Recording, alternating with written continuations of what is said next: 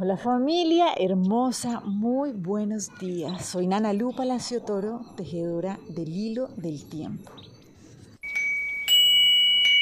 Y hoy vamos a avanzar en esta comprensión de cómo vamos fluyendo cada vez más alineados con las leyes universales.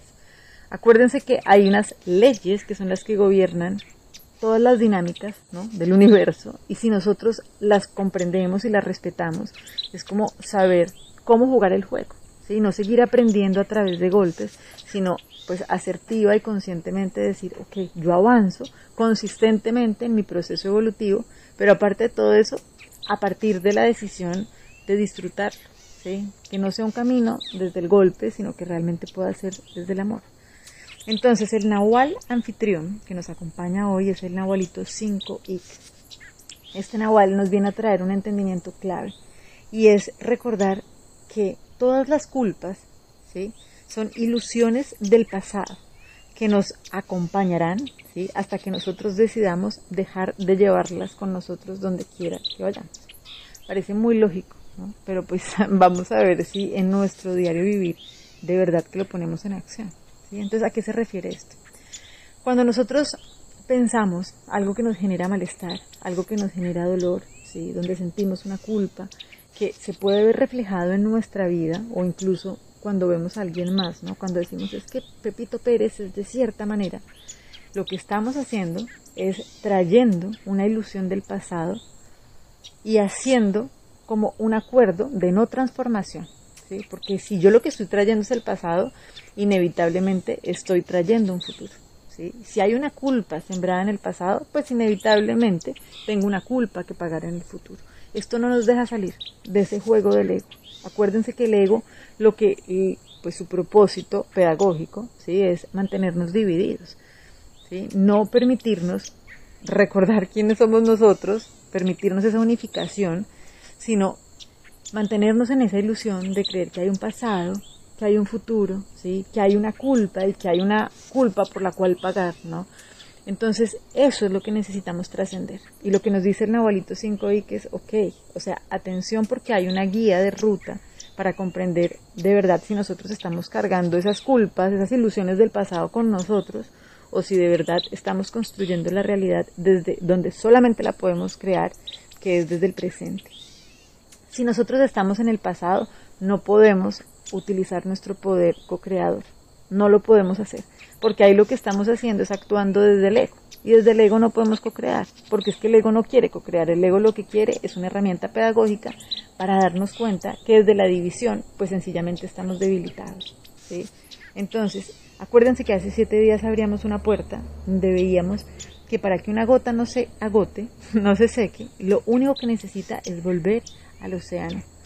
Y acuérdense que volver a ese océano solamente lo podemos lograr en la presencia. ¿sí? Conectarse con la fuente lo hacemos solamente en la presencia. Y en la presencia, ¿cómo accedemos? Cuando no estamos juzgando. Acuérdense que cuando yo juzgo, cuando el de allá es inaceptable, cuando lo que otro hace es inaceptable, cuando esto que no me gusta, sí me gusta, lo que yo estoy haciendo en el juicio es separándome. ¿sí? O sea, no estoy unificado y solamente en la unidad es donde esa gota que soy yo no se puede secar.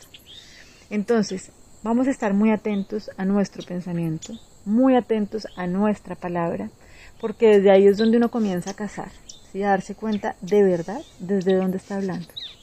Si yo estoy hablando desde el juicio, claramente estoy hablando desde el pasado.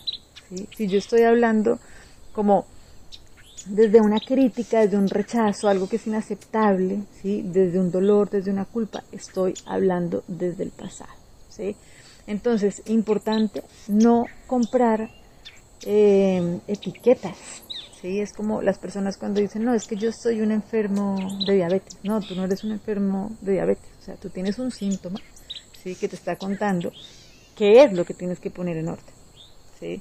O cuando dicen, no, es que su tanito es un, histérico, un histérico, un histérico. No, o sea, claro, tienen ese síntoma en este momento que es su camino de crecimiento y de aprendizaje, pero no son eso.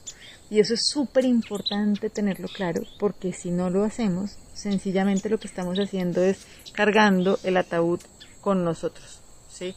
Y metiendo ahí, obviamente, si yo pongo en un ataúd a alguien, me estoy poniendo a mí, porque si esa persona no se puede transformar, pues yo tampoco. así de sencillo. Entonces, para poder entrar en esta comprensión de cómo nos vamos transformando cuando nos vamos liberando realmente y nos permitimos nombrarnos, poner nuestro pensamiento y nuestra palabra en presente, y ahí es donde se da la verdadera libertad. Vamos a trabajar con dos, eh, con una lección del curso de milagros y con dos frases que nos dice, bueno, la lección básica es mi mente alberga lo que pienso con Dios. Entonces, la primera frase con la que vamos a trabajar es aceptaré la expiación para mí mismo. Recuerden que la expiación es la liberación, ¿sí? Me permito liberarme, es la aceptación de quién soy yo, ¿sí?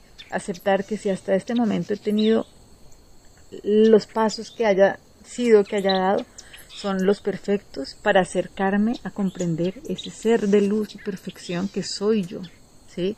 Entonces, aceptaré la expiación para mí mismo. Y la segunda es, la salvación es lo único que cura. Acuérdense que aquí comprendemos la salvación como esa liberación, ¿sí? como esa liberación de ese personaje limitado, dividido, que cree que hay un pasado, que hay un futuro, que hay una culpa y que siempre la va a tener que pagar, sino que me libero de eso. Y esa, esa liberación, esa salvación es lo único que cura. Las indicaciones están aquí abajo del video, como siempre. Les mando un abrazo gigante y bueno, que sigamos tejiendo entonces en belleza y en gozo este hilo del tiempo. Chao.